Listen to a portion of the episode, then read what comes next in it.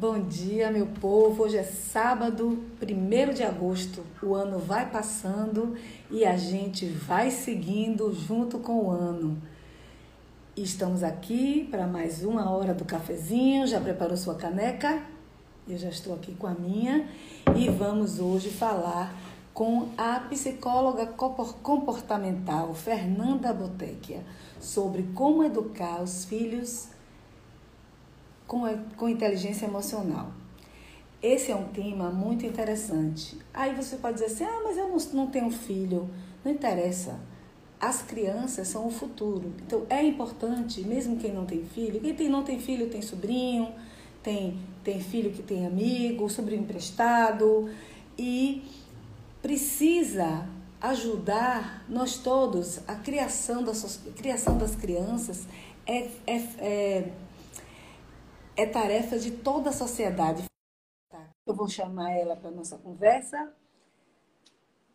E ela já está entrando. E assim, como eu estava dizendo, criar, criar crianças. Oi, Fernanda. Oi, oi, bom Tudo dia. Bem? Você escuta? Escuto. Bom dia, querida. Eu estou aqui dizendo que esta live não é somente para quem tem filhos. É para qualquer pessoa, porque criar criar crianças com inteligência emocional é tarefa de toda a sociedade. É isso mesmo. E não dá para criar sem olhar para si, né? Então, faz sentido. Exatamente. Exatamente. Então, eu, eu quero primeiro falar sobre Fernanda, que é essa criatura maravilhosa, uma pessoa da melhor qualidade. E ela é psicóloga, pós-graduada em gestão de pessoas e gestão empresarial, e planejamento estratégico. Ela atuou durante 15 anos na área de treinamento de líderes e criação de equipes, treinamento de equipes em grandes companhias como Gerdau, Natura, Neoenergia e tem uma larga experiência na aplicação de programas com foco nos aspectos comportamentais. Tem um bocado de gente entrando aqui, então é uma maravilha. E hoje ela se dedica ao desenvolvimento de famílias, ajudando pais e professores na educação com foco em inteligência emocional. Algo que é muito importante, especialmente nos dias de hoje que nós estamos vivendo, no qual estamos obrigados, por causa da pandemia, a ficar isolados dentro das nossas famílias, né? E isso tem mudado o hábito das famílias, tem impactado diretamente na, na convivência, né? Então, eu queria, dito isso, eu queria dar as boas-vindas à Fernanda e deixar ela aqui à vontade para também dar as boas-vindas. Obrigada, bom dia a todos. É, Sueli já me apresentou melhor do que eu mesma, né? Mas é um prazer estar aqui com vocês. É um assunto que eu verdadeiramente gosto muito porque inteligência emocional, né, quando a gente fala para educar crianças, esse é só um ponto da gente se doar nessa inteligência. Ela começa em nós, né? Então, independente de você ter uma criança ou não, como você mesmo disse, é importantíssimo olhar para si antes de mais nada, né? Então, a riqueza está toda aí. Então, minha gente, vocês já viram que o papo hoje vai render então, participem, mandem mensagens. Na medida do possível, nós vamos ler aqui. Façam perguntas que a gente vai entrar aqui na nossa pauta. Então, educar os filhos sempre foi motivo de insônia. Nos dias de hoje, principalmente, porque o desafio ainda é maior. Não estou falando só da pandemia, mas estou falando a, em tudo a que as crianças e jovens estão expostos hoje mesmo fechados dentro de casa. Interessantíssimo, né? Que antigamente, na minha época de criança, de jovem, os pais tinham medo do que os filhos iam encontrar na rua. E hoje, você não precisa seu filho ir para a rua né, para ele ter contato com situações desfavoráveis ou com situações difíceis que, porventura, ele não saiba lidar. Então, a pergunta que eu quero lhe fazer é: os pais estão preparados? E se a resposta for não, como se preparar? Não tem como generalizar, assim, né? Se os pais estão preparados ou não. O que é que eu posso generalizar? que o senso comum acredita muito em tal instinto, instinto materno, instinto paterno, né, para educar uma criança. E o que é o instinto? Nada mais é do que um impulso que você muitas vezes não usa a razão para materializar esse impulso. Você simplesmente vai, né? Você pega a emoção e age, né? Então, assim, a inteligência emocional, ela vem em você entender a emoção daquela situação onde você está exposta, você traz ela para sua razão, associa, pensa, reflete, sente e se comporta. Então, muitas vezes o instinto é aquela condição animal nossa, né, que a gente vai e age pelo impulso. E na hora de educar a criança, isso não é tão eficaz. Por quê? Porque ela é um ser que ela percebe você pela sua ação, pelo seu exemplo. E aí, se você só é instinto, instinto, instinto, ela vai perceber uma emoção sem polimento. Essa emoção ela não vai estar refinada, né, através da cognição. Por isso que assim, existem vários papéis na nossa vida o de profissional é um deles, a gente se apresentou aqui no início, né, Suca? Então, essa é a Fernanda profissional. Mas a Fernanda mãe, ela precisa se, se preparar também para esse papel. Da mesma forma que eu estudei conteúdos, né, para me formar nessas coisas todas aí que você me apresentou, para exercer o papel de mãe, eu preciso entender minimamente como é que a mente de uma criança funciona. Como é que ela vai começando a perceber o mundo, como é que eu entrego da melhor forma dentro do que ela tem capacidade. Porque não adianta muitas vezes a gente falar, né? Falar isso está certo, isso está errado, etc. Às vezes a criança não sabe nem o que é certo ou errado ainda. E a gente está, isso é certo, isso é errado, isso é bobagem. Será que ela tem capacidade né, cognitiva de aprender, entender isso? Então, todo esse olhar a gente tem que ter e a gente se prepara pouco. Então, às vezes, ela está ali fazendo a famosa birra, né? Gritando, que nada mais é do que ela colocando essa emoção para fora. Ela não sabe dizer, mãe, estou frustrada, eu estou triste, aconteceu uma coisa que me desmoronou. Não, ela se joga no chão. E aí a gente pega muitas vezes a querosene e bota: levanta daí agora! Então, assim, a inteligência emocional é justamente isso, você entender essa hard skill do conteúdo, da criança, do momento. É uma coisa que a gente precisa se preparar um pouco mais. E você acolher a emoção da criança. Porque ela não sabe racionalizar essa emoção, ela simplesmente tem uma explosão e ela se comporta. E a, e a responsabilidade de racionalizar a emoção é do adulto. É do adulto, que muitas vezes o que que faz? Não está preparado. Então é isso, assim, o, o, o, grande objetivo é esse, você ter um, um, uma autorregulação. A autorregulação é um dos componentes da inteligência emocional. E ela é aquela coisa de você respirar, esperar aqueles cinco minutos, dormir uma noite antes de tomar uma decisão importante. Então, tudo isso é importante. Então a gente vai quer agir, quer se comportar, quer fazer, etc. Então essa questão de você ter essa ponderação é o que diferencia o seu comportamento. É um comportamento explosivo ou mais refinado? Né? Então quando você racionaliza sobre emoção, você tem um, um, você se aproxima mais de um comportamento refinado. Né? Nós temos aqui uma plateia maravilhosa que eu quero saudar. Olha, Lila, Lila Craveiro, transportadora, transportadora Salvador Cargas, Tiago Dan, Denise Brito, Joana Mentoria de Saúde, é, Carlota Guerra, Mara Santana, que já participou aqui das nossas lives, é, Ana Valéria, minha querida Ana Valéria. É, enfim, nós estamos com uma, uma, uma Ana Maria Marques, Beijo, minha querida. Então, nós temos aqui Giramundo, já falei, Marcos Silva, Milena Temporal, estamos muito bem assistidas aqui. E aí, quando você falou dessa birra, Porque, assim, nesse momento da birra, eu, eu quero, eu acho essa, essa, esse momento é um momento muito emblemático para a inteligência emocional, porque é o teste. É. A, a, mãe, a mãe ou o pai está no shopping, ó, Léo, Léo Marques está dando, dando beijo. Beijo, beijo, beijo, beijo. É, é, essa, essa, esse momento da birra, ele é o teste. É o teste para sua emoção, como adulto, como mãe. Eu falo de mim como mãe. E, ou, ou como pai né?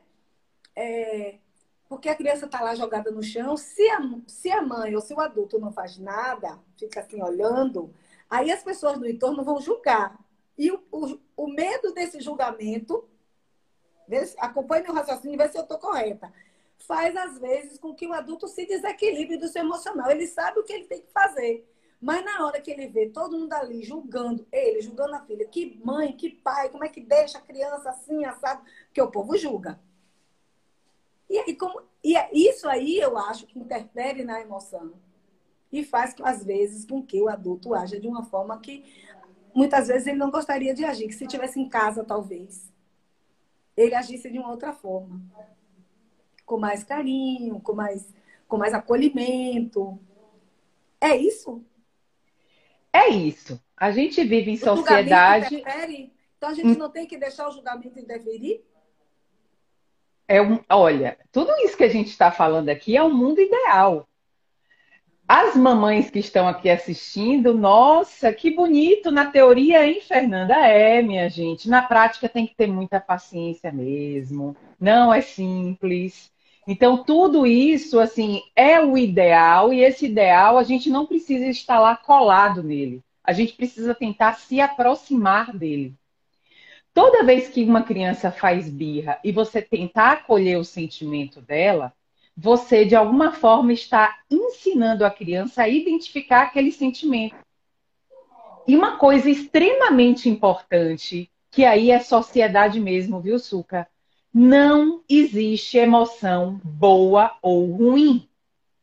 A raiva tem a função dela, o medo tem a função dela, e socialmente a gente tenta evitar o medo e a raiva e a tristeza.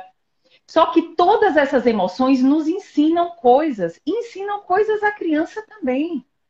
Quando ela se sentir triste, que mecanismo dentro da capacidade dela é, ela é capaz de movimentar para ela poder processar aquela tristeza e crescer a partir daquela tristeza? Se a gente olha para as nossas histórias de vida, vejam que os momentos mais difíceis da nossa vida, aquele que a gente sofreu, trouxe um aprendizado que nos fez crescer muito. Normalmente as coisas acontecem dessa forma. Então, assim, o grande objetivo, gente, paciência a gente vai perder? Vai. É muito bonito na teoria, estou falando uma teoria aqui para vocês. Na prática, tem uma mãe que sente, tem um filho que está sentindo, tem uma sociedade julgando. Claro que o julgamento é uma coisa extremamente permissiva, porque eu não me conecto comigo mesmo. Eu começo a me conectar com o que faz sentido com que o outro está julgando. E a gente vive assim.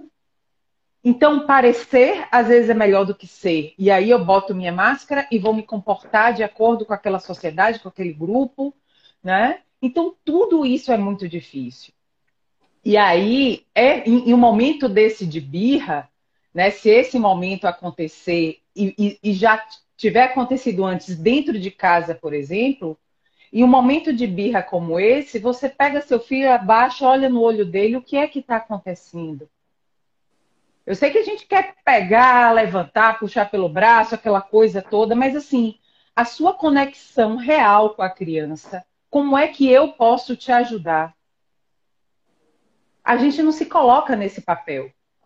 E tem uma coisa também importantíssima que se chama repetição de padrão a geração dos nossos pais tentava bloquear comportamentos. E bloquear como? Na palmada, no castigo. Fez errado, bloqueia. Pá, funcionava, funcionava. Caía na palmada, parava na hora, né? Mas, Mas tinha é... efeitos colaterais. Que são gravíssimos. gravíssimos. Você vê hoje adultos que quando eles começam em uma jornada de autoconhecimento, ele vai lá naquela criança do passado e tem muitos resquícios que fazem parte do que ele é hoje. E você tirar essa mochila pesada das costas para você seguir em frente não é simples. Incrível. Agora, com relação à criança, é, o diálogo, fala-se fala, fala muito em diálogo. Todo, todo, todo mundo que fala os, os, nos, nas escolas, né? É, é, diz assim, ah, pai, ah, mãe, você tem que ter mais diálogo com seu filho. Como é que se faz um diálogo com o filho? Porque eu sou uma pessoa de comunicação. E, às vezes, a gente percebe que não é fácil se comunicar com, com uma, uma pessoa tão próxima, onde existem várias emoções envolvidas. Porque quando você faz, enquanto mãe ou enquanto pai, você faz uma crítica ao filho, isso tem um peso do que se outra pessoa, outro ser humano, fizer a mesma crítica. Ou se você der uma sugestão para um filho, olha, eu achava que você devia fazer isso. Se, aí aí o, o, o, o, jovem ou filho diz assim: ah, meu pai não, tá, não sabe nada.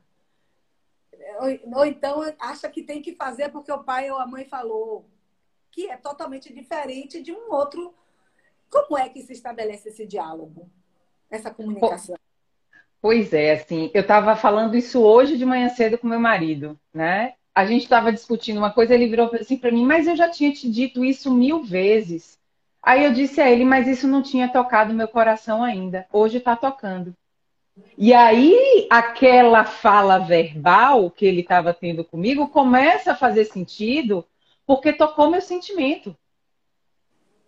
Não adianta assim você falar, falar. É, é, por exemplo, emagrecer.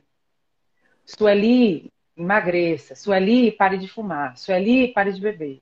Se não lhe tocar, você não vai ter um padrão alimentar, não vai se afastar do cigarro. Falar, todo mundo está falando. Falar é a coisa mais simples do mundo. A linguagem verbal, escrita, eu escrevo o que eu quero, eu falo o que eu quero, as redes sociais estão aí, cada um escreve o que quer, bota o que quer mas aquilo precisa tocar. E com a criança não é diferente, talvez até mais importante, sabe por quê? Porque ela não aprende com o que a gente fala. Ela, ela aprende através do nosso exemplo. Se eu digo assim, pare de brigar com seu irmão, e eu com o marido estou gritando para discutir um assunto, ela vai ver que o padrão é aquele. Ela não, não precisa ser diretamente com ela. Aí o discurso versus prática na cabecinha dela faz assim, ó. Como é que me manda não brigar com meu irmão e ao mesmo tempo tá os dois aqui discutindo na...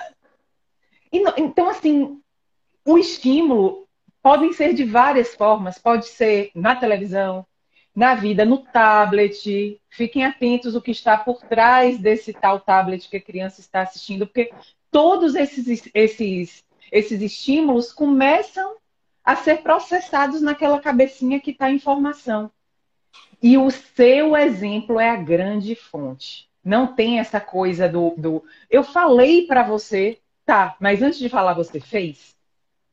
Você agiu de acordo com a prática que você está me propondo? Se a criança pudesse devolver isso para o pai, seria nessa linha. Minha mãe, como assim? né? Você está me dizendo isso e ontem fez tal coisa. Ela nunca vai dizer porque ela é difícil ela devolver isso para a gente refletir. Às vezes as crianças até mas, dão uma mas palavrinha. Quando já está na idade, um, algumas fazem, que eu já vi fazer. Pois é. As crianças hoje em dia elas devolvem, elas questionam. Olha, Marluce Barbosa está dizendo assim: parabéns pelo assunto abordado. Sweet Jane também entrou, Tiago Zero, Rafael Souza, Cleiton Urbano, Luí, Luzia Castro, nossa querida, é uma educadora, está nos assistindo. Luzia, Pro Luzia. Oi, minha linda, minha querida. Joana, mentoria de saúde, está dizendo: palavras ensinam, exemplos arrastam. É Rafaela, Rafaela é, Souza está dizendo: Nanda, sempre me encanta te ouvir. Tá vendo? Você aqui é realmente uma pessoa encantadora e eu também concordo. Mara Santana está dizendo: filhos, Filhos são uma equação complexa sem resultados fixos. Gostei da dica do bom senso e do exemplo vivenciado pelos filhos. Então, então assim, é, Joana está dizendo, adoro ouvir Nanda. Nanda, que bom lhe ouvir. Todo mundo está gostando de lhe ouvir. Então, vamos lhe ouvir mais. Então, eu queria, agora que a nossa pró-Luzia entrou na roda, então eu queria falar sobre a escola, sobre a educação emocional na escola é, muita gente, a gente sabe que a maioria das escolas elas, elas têm um, uma, uma linha conteudista pesada, porque existem regras do MEC, tem que ter aquele currículo, você tem que cumprir aquela carga horária, então é aquele tome, tome, tome, tome, tome, é, é, tome conteúdo. E a formação da, da pessoa não é conteúdo só. Fale um pouco sobre isso. Pois é. E eu que trabalhei em empresas, em ambientes corporativos muitos anos, digo a vocês, tem até um jargão do RH que você contrata pelo currículo e você demite pelo comportamento, né? Então ainda tem isso. Hoje em dia isso é muito forte. A nossa sociedade também está estruturada para o conteúdo. Olhe nossa história e nossa trajetória educacional, né? Ensino médio, ensino fundamental, quer dizer, fundamental, médio, a gente entra na faculdade, aquele conteúdo todo, conteúdo, conteúdo. Quando o profissional acaba essa etapa, que ele começa a trabalhar, ele tem muito conteúdo e uma habilidade, que aí a gente entra em habilidades socioemocionais, muitas vezes distante do que é necessário. As pessoas entram numa empresa, muitas vezes com muitos funcionários, elas não sabem se relacionar em equipe, elas não sabem se comunicar, fazer a comunicação descer. Cleiton está aqui ouvindo, ele sabe o que é isso, né, Cleiton? Então, assim, é um desafio. Por quê? Porque você ensina na escola o que é certo ou errado, o gabarito, essa ampliação de consciência para a pessoa começar a se perceber dentro das, das, habilidades, da possibilidade de ela ser criativa, inovadora. Não, o gabarito é certo ou errado. Não me proporciona ali eu ampliar minha consciência. Por exemplo, pesca. Pescar na escola é algo que não pode. E o que é a pesca? Sou eu e você fazendo uma prova, trocando conhecimentos. Ali eu sei até aqui, você sabe até ali. Vamos juntas resolver esse problema. E aí, você no ambiente profissional, exige isso de você, só que você passou 20 anos da sua vida seguindo uma carreira solo. Escondendo, escondendo o que você faz para o colega não ver, não copiar. Pois é. E aí chega assim, ó, não, eu não Nunca posso tinha pensado te... nisso. Você já pensou? Coisa interessante. E aí chega assim no ambiente corporativo, eu não posso ensinar o que eu sei para meu colega, senão ele rouba meu emprego. Meu conhecimento é meu. E aí a pessoa fica dentro da caixinha. E aí a gente investe milhões em treinamento para ela sair dessa caixinha. Para ela se comunicar, para ela liderar, para ela ter habilidade X, Y.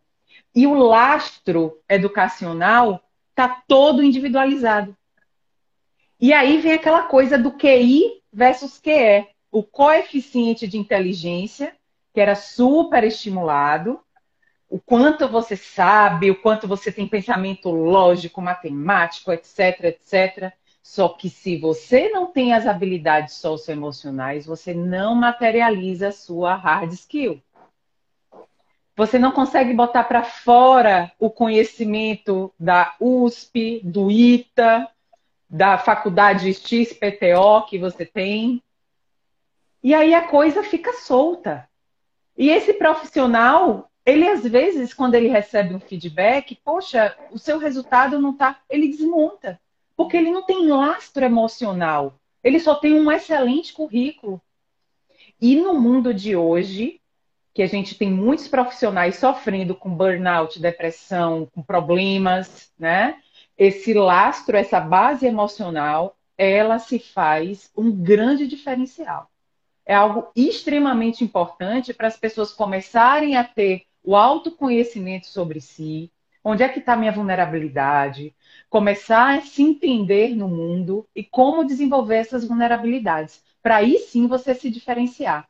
E voltando para as crianças, você fazendo isso desde a primeira infância, quando ela chega na fase adulta, é só consequência.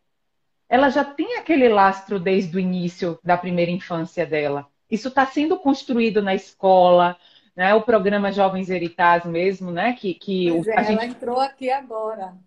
A gente fez um, um, treinamento juntas, tem um livro, né? São livros de educação socioemocional que quero, estão. Eu quero que você explique direito o que é esse programa, porque, inclusive, foi por, por causa desse programa, a gente já se conhece há muito tempo, né, Mandinha? Temos laços familiares, mas assim, o que me motivou a chamar você para conversar sobre inteligência emocional foi justamente quando eu vi você divulgando esse programa Jovens Veritais. O que é isso? Explique para os nossos convidados de que se trata. Vamos lá. O Jovens Heritage é um programa de educação socioemocional. Ele começou com livros, né? A fundadora dele, Rafaela, não sei se ela está aqui, ela estava, não sei se já saiu. Mas assim, ela escreveu livros para o ambiente escolar, todas essas habilidades serem desenvolvidas na escola. E a BNCC, que é a Base Nacional Curricular, né, ela passou a exigir habilidades socioemocionais como conteúdo da escola. Então, veja que a gente começa a entrar numa nova era daquela escola padrão do passado. Então, ainda tá, está começando esse movimento. Tem escolas que têm livros, né? tem escolas que ainda não têm, que é o SOI que faz esse papel, mas já é meio que um, algo regulado no nosso ambiente escolar. E esse projeto ele é tão lindo e ele tocou tanto meu coração que eu entrei, né? Começamos a nos conectar através de um trabalho, né? De consultoria. E tudo isso que eu falei para vocês aqui desse adulto no ambiente corporativo era uma coisa que eu percebia, eu percebi por 15 anos da minha vida. E a riqueza do pro... as consequências. E agora você está trabalhando nas causas. Pô, tem coisa mais linda do que você trabalhar na causa? Não. Na causa mais linda e significativa que é desenvolver uma criança? Não tem. Então, você puder proporcionar isso desde cedo é muito importante. Mas esse então, assim, projeto, assim, ele pode ser aplicado, ele é só para escolas ou ele, não. ele pode ser feito em casa? Porque nesse momento nós estamos, como pais, estamos sendo muito desafiados, porque nós temos que fazer o papel que a escola sempre exigiu de nós a escola sempre exigiu dos pais um papel de coadjuvante ou até de protagonista na educação dos filhos. E os pais, na maioria das vezes, jogam o protagonismo da educação em cima da escola. E agora, com a pandemia, que os meninos estão ficando em casa, nós temos que assumir esse protagonismo a ferro e Querendo ou não, é isso mesmo. Então, esse projeto, esse, esse programa pode ajudar os pais que estão nessa dificuldade, porque o que eu tenho percebido, eu já, eu já não tenho mais é, filho pequeno. As minhas filhas já estão criadas, os danos já estão feitos. Agora oh, a gente tem que trabalhar na mitigação de danos. né? Então, assim, é, é, é como, como esse, esse programa Jovem Vericais pode ajudar os pais? Porque eu vejo muitas amigas minhas que têm filhos em idade escolar, de 7 anos, de 10 anos, de 4 anos, que, que estão numa angústia absurda, porque tem que trabalhar, tem que, tem que fazer a, a tarefa com o menino, tem que. Ah, não, você não pode mais botar o menino na escola, tem aquela hora, ufa, foi para a escola. Só, posso, só preciso me preocupar com ele agora meio-dia. Como Oi. é que o, o programa pode ajudar? Pois é, o programa ele nasceu nas escolas, né? E aí, esse ano, até com a pandemia, a gente já tinha pensado um pouco isso, né? Quem é o grande protagonista na formação socioemocional da criança são os pais. E nossa sociedade hoje, da forma que ela está estruturada, de volume de trabalho, né? Desses pais estarem muito ausentes, se dedicando a outras coisas, o, o tempo para a criança tem ficado cada vez menor né? Antes de pandemia. Agora a pandemia tudo mudou um pouco, né? Mas assim, a gente trouxe algo que seria mais a médio prazo para agora. Vamos falar diretamente para as famílias. Então, o treinamento não é para a criança, é para os pais. Olhem primeiro para você, para depois você conseguir educar a sua criança. Você entender o que é seu, o que é repetição de padrão do seu pai, o que é que você faz você começar a olhar para si, identificar e ver se o seu padrão é efetivo com a criança ou não. E tem uma coisa que a gente se coloca muito como pai também, é que eu sei e você está aprendendo. Só que essa criança muitas vezes tem muito a nos ensinar também. E às vezes a gente tem que olhar para ela e dizer: me desculpe, minha filha, eu não agi bem com você. Do mesmo jeito que a gente pede tanto para a criança pedir desculpa para o outro, fazer tal coisa. Então, assim, essa relação de muita verdade, se construída desde cedo, ela é muito rica. Então, você tem que olhar para a criança e dizer: me desculpe, eu agi errado, nós erramos. Ela precisa entender isso. Que mamãe não é, não está no pedestal e é a mais maravilhosa de todas. Mamãe é humana e vai errar. E quando errar, a gente identificar esse erro e dizer: fiz errado. Porque aí ali a criança começa a aprender o certo, o errado, o correto, o ético. É o exemplo. Voltando àquela pergunta anterior, é o exemplo. E aí a gente fez o curso online né, para os pais. Então tem todos os conteúdos de nove habilidades socioemocionais e tem as atividades práticas para os pais fazerem nas crianças que estão nos livros. E as atividades práticas não é faça tal coisa, não. A emoção da criança é manifestada de uma forma lúdica. Por isso que crianças pequenas, quando estão em terapia ou em processo terapêutico, a psicóloga não bota ela sentada no divã e vamos bater um papo. Ela vai para o chão, desenhar, pintar, fazer uma atividade com bonecos. Ela manifesta o emocional através do lúdico. E o, e o psicólogo vai ali pescando né, as coisinhas no ar. E os Jovens Veritas tem um pouco essa base também. Você se expressa. Você Diga. falou das habilidades que elas são. Quais são elas? A gente são diversas habilidades. Né? Não, A gente separou nove. É isso. Quais são Pronto. elas que o que Com... esse, programa é, trabalha? Começa pelo autoconhecimento. Eu sou fã. Eu digo, autoconhecimento é o sol que ilumina, né? A comunicação, que é a sua área. Então, a comunicação não é só essa que a gente está tendo aqui, não. É uma comunicação através do seu corpo, do seu acolhimento. O pai vai ter uma oportunidade de conhecer uma comunicação não violenta.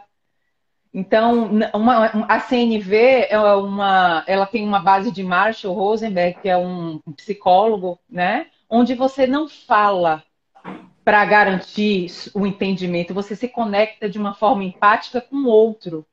Como é que Sueli está hoje? O que, que ela precisa? E aí eu vou regular. Aí a autorregulação é outra competência, três, né? Me autorregular para agir com você. Aí a gente tem habilidades socioemocionais de liderança. É possível, desde criança, você começar a educar uma criança em termos de liderança. Ela começar a aprender desde pequenininha. Não é para ser a líder da empresa, não ela começa com a autoliderança. A autoliderança lá dentro dela. Ela começa a ver as emoções dela, articular isso e depois ela devolve para o mundo. Seja ainda como criança ou como adulto. Como adulto, ela já vai estar ali, ó, anos luz, olhando para ela, se desenvolvendo, orquestrando essas emoçõezinhas ali quando elas aparecem. E aí temos habilidades sociais de convívio em equipe, relacionamento né, interpessoal, tem a, é, uma habilidade que ela é super requisitada hoje, que é a criatividade.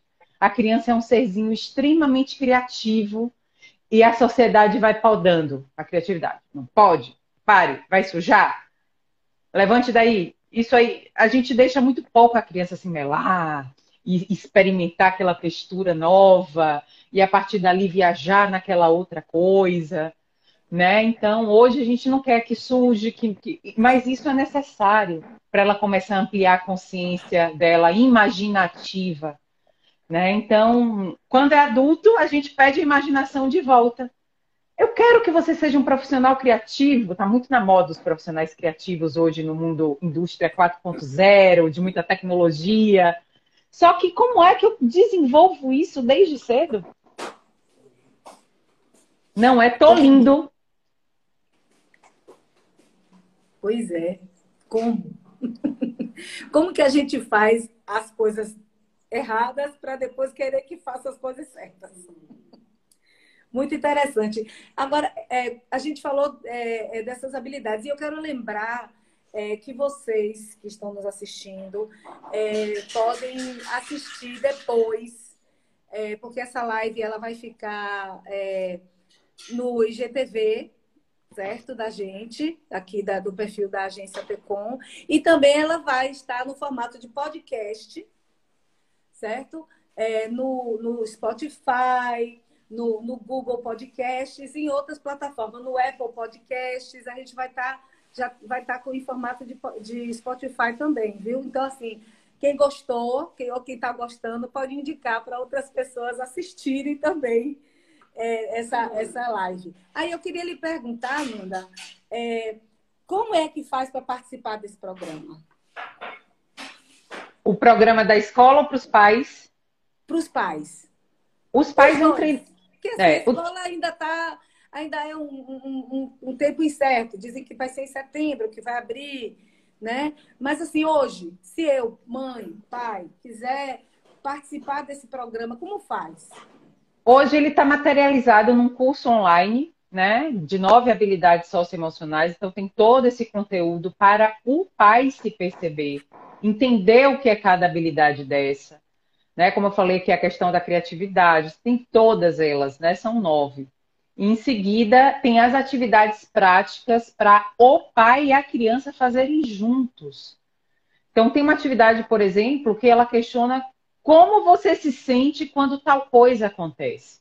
E a criança vai ter a oportunidade de entender como você, pai, se sente quando uma, algo parecido acontece com você. E ela vai dizer como ela se sente também. Então, ela faz a atividade ali e ela manifesta através do desenho. Você, pai, também desenha junto. Vocês juntos se conectam.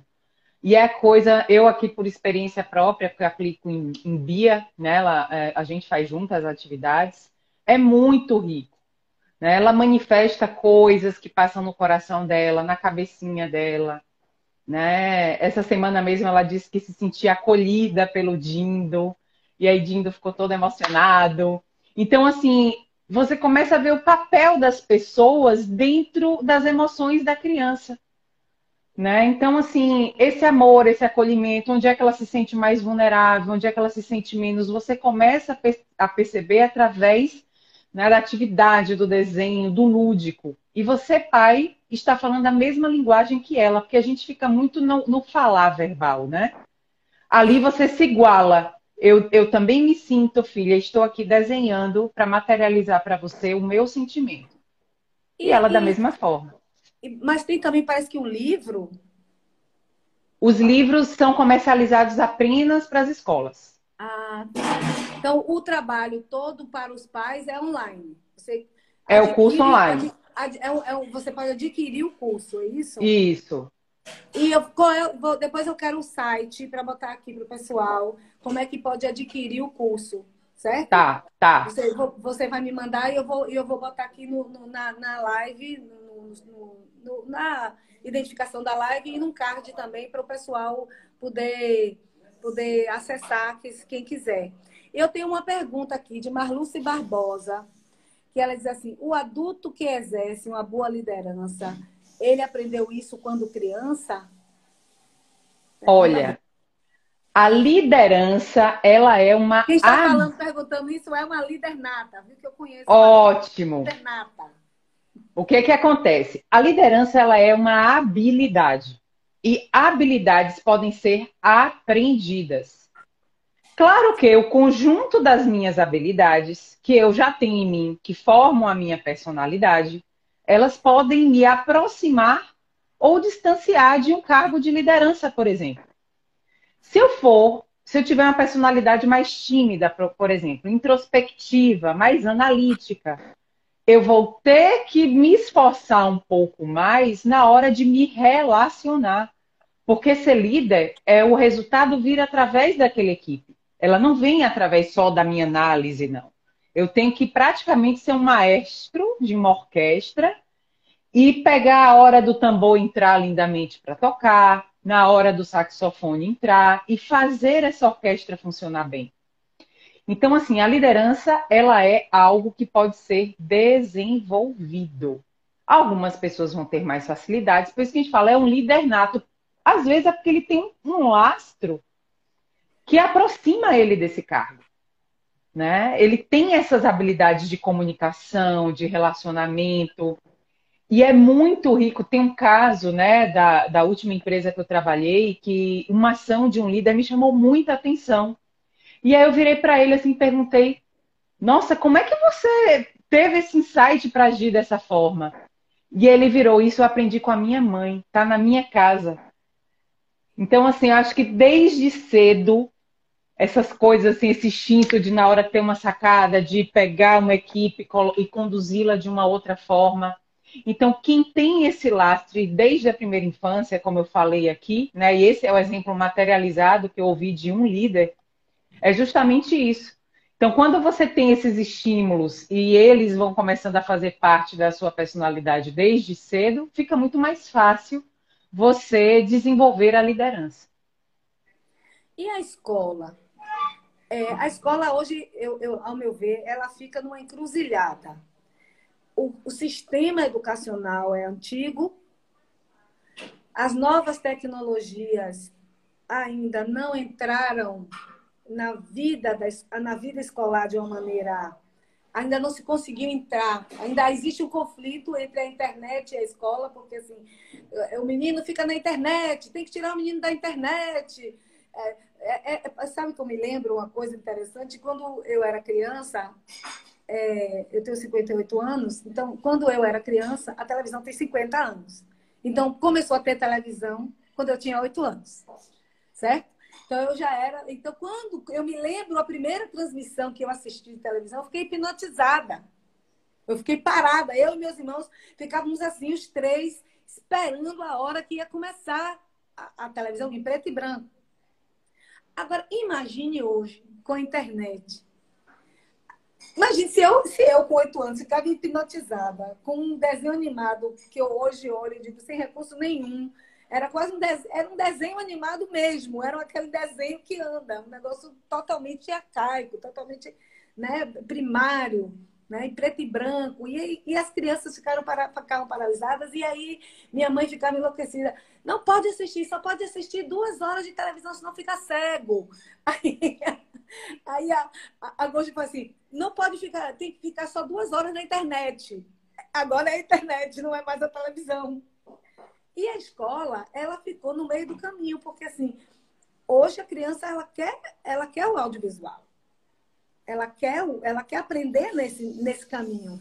E ainda não conseguimos né, universalizar isso, não conseguimos fazer isso de uma forma.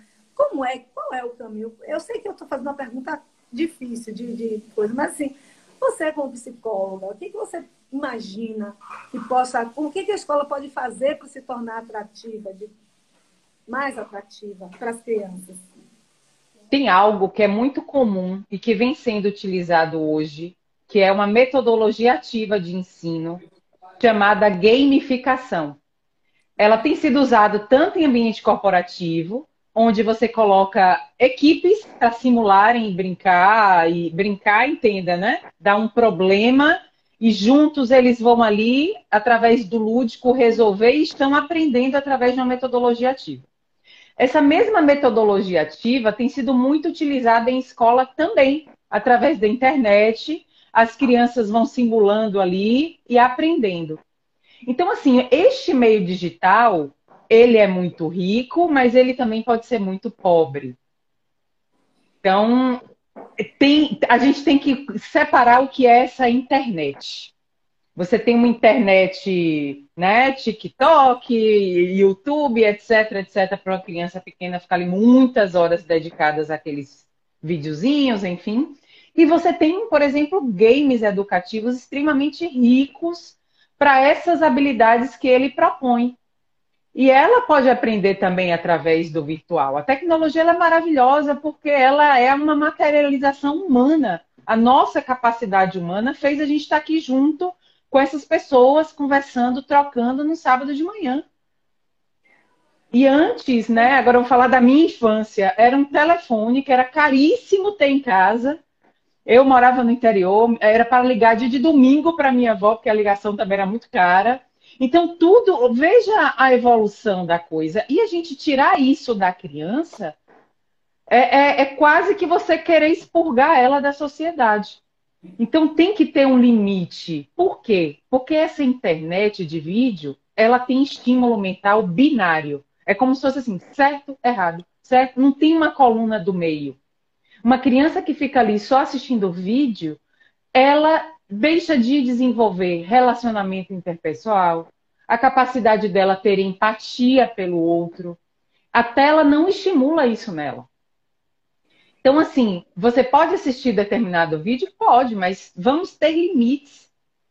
E utilizar a internet para coisas extremamente produtivas, como a gamificação aqui que eu dei o exemplo é muito rico. Você coletivamente pode criar, fazer coisas juntas. Né? Não são todas as escolas hoje que têm esse padrão, é uma realidade, como você mesmo disse.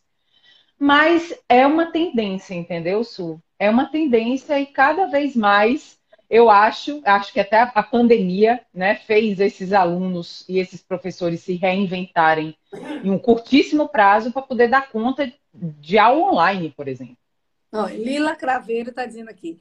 Essa live está me mostrando que eu estou no caminho certo, vindo da disciplina positiva. Adoro aí, psicologia positiva. É, Amo. É isso aí. Ela estava tá falando aqui também. Falo para o meu filho que mais de duas horas no celular vai ter conjuntivite. Ai, olha, bijuteria barata e afins está dizendo ser seletivo no conteúdo. Aí você falou uma coisa super interessante, que é uma palavrinha que é maravilhosa, que eu gosto muito, que é chamada limites. é importante ter limite para tudo, né? Total. Limite e rotina. É importantíssimo. Uma criança pequena, ela precisa dessa rotina porque ela é estruturada no mundo. Ela tem que entender o que, que vem em seguida para ela não deixar uma ansiedade começar a tomar conta dela desde pequena. Quando ela acorda, o que, que ela faz? Eu, eu até desenhei para minha, né? Eu, eu botei um bonequinho escovando o dente, botei uma roupa e botei o café. Então ela precisava desses passinhos antes de começar a aula online dela. E aí ela fazia um xizinho se ela já tinha feito tal coisa. Então isso ajuda a criança a se regular ela entende que ela tem um limite social, que ela não está ali para ser plenamente ela, e é não, agora eu quero brincar. Não, você precisa ter ordem. E a ordem faz a pessoa se desenvolver. Mas também não é só a ordem, a ordem também restringe. Tem que ter a ordem sem perder a ternura. Então você entende que esse papel da paternidade, ele é um equilíbrio é o tempo inteiro você equilibrando todos esses fatores. Os pratos, né? Eu vou, eu cedo, eu peço perdão, eu misturo, eu vejo minha vulnerabilidade, eu aprendo comigo mesma. A gente quer olhar para a criança o tempo todo, mas a gente tem que olhar para a gente primeiro, antes de qualquer coisa.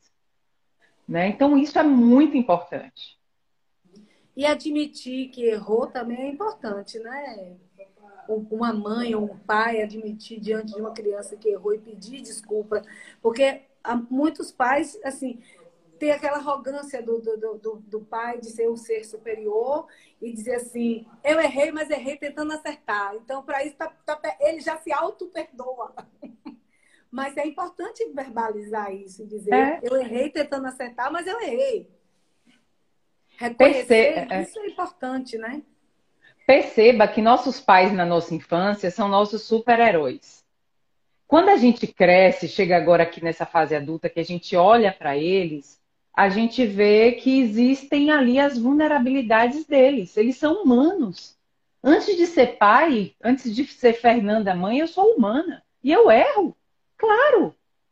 Se eu começo a dizer isso para minha filha desde agora, filha, mamãe errou.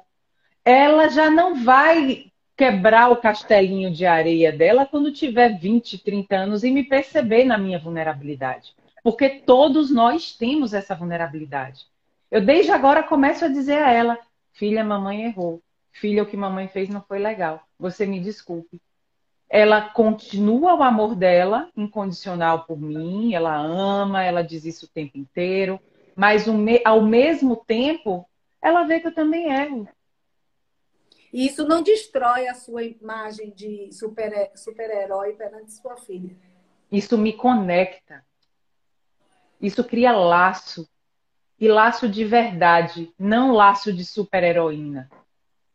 É um laço emocional forte, com nossas dores e delícias de ser quem somos, tanto ela quanto eu.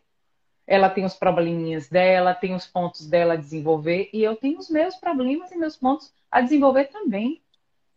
E a gente junta ali aprende isso. Isso, parceria. O Biju está dizendo aqui, parceria. É isso aí, né? Ter parceria com o filho é difícil. Construir é difícil? Não, não é difícil, não. Agora exige você descer desse pedestalzinho aí. Você tem que estar tá ali, ó.